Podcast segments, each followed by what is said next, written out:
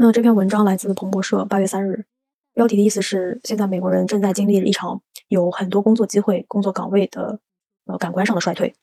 作者提到一个词 “vibesession”，其实就是说感觉到有一种衰退的呃感受，但是事实上他们并没有，并没有很多人丢掉工作啊，仍然在工作岗位上就业。那发生，所以作者就这个现象进行了一些分析和解释。文章提到。通常来说，对于衰退的这个恐惧，最终会导致对于就业的一些担忧和恐慌。因为劳动力市场重新平衡的一种方法，就是去裁掉上百万的员工，然后可以给劳动力市场降温。但是呢，其实还有另外一种方法，这种方法在现在的整个通胀啊形势下，好像更可能发生，并且对员工和公司都会造成更小的影响。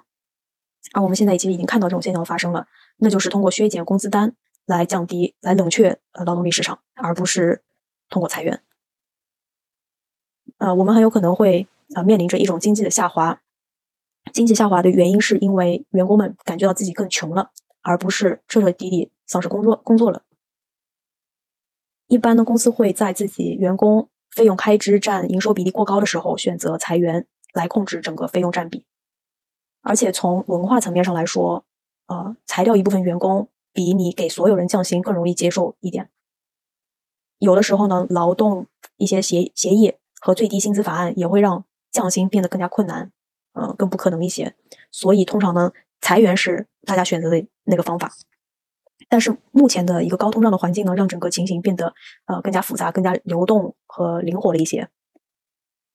就好比今年呢，有很多公司它的销量其实是下滑的，销售的数量下滑的，但是营收呃金额却是上升的。那这个主要就是他们提高了售价。在这种情形下呢，公司可以告诉自己的员工。没有人会涨薪，那么如果没有人涨薪，在这么高的通胀下，那他们的实际薪资水平就会出现下滑。那么最终，呃，可以造可以呃平衡整个公司的劳动力开支占营收的比例，而不选择裁员。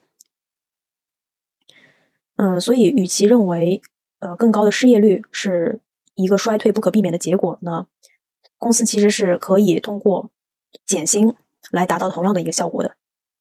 那作者给到一张图，是从一九六零年到现在的一个实际薪资呃增速年同比的一个情况。那作者提到，在一九六零年到现在的每一场衰退中，呃，这个实际薪资的下降都是至少百分之一点五的。在每一场衰退中，实际薪资都有一个至少百分之一点五的下滑。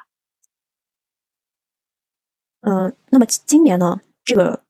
这个年同比，就实际薪资涨幅仍然是有百分之一点一的上升的。尽管它是有上升，但是相较于整个呃这个就业数量的增长百分之四点三的同比来说呢，一点一的增长其实是已经被压制的，是不那么多的。而且更有趣的是，从今年二月份到现在的这几个月，因为 CPI 呃读数很高，所以经通胀调整后的实际薪资是下降百分之一点六的。那这尽管这段期间，美国是增加了一百五十万的岗位，那作者呢是一直认为现在美国经济是很强很坚韧的。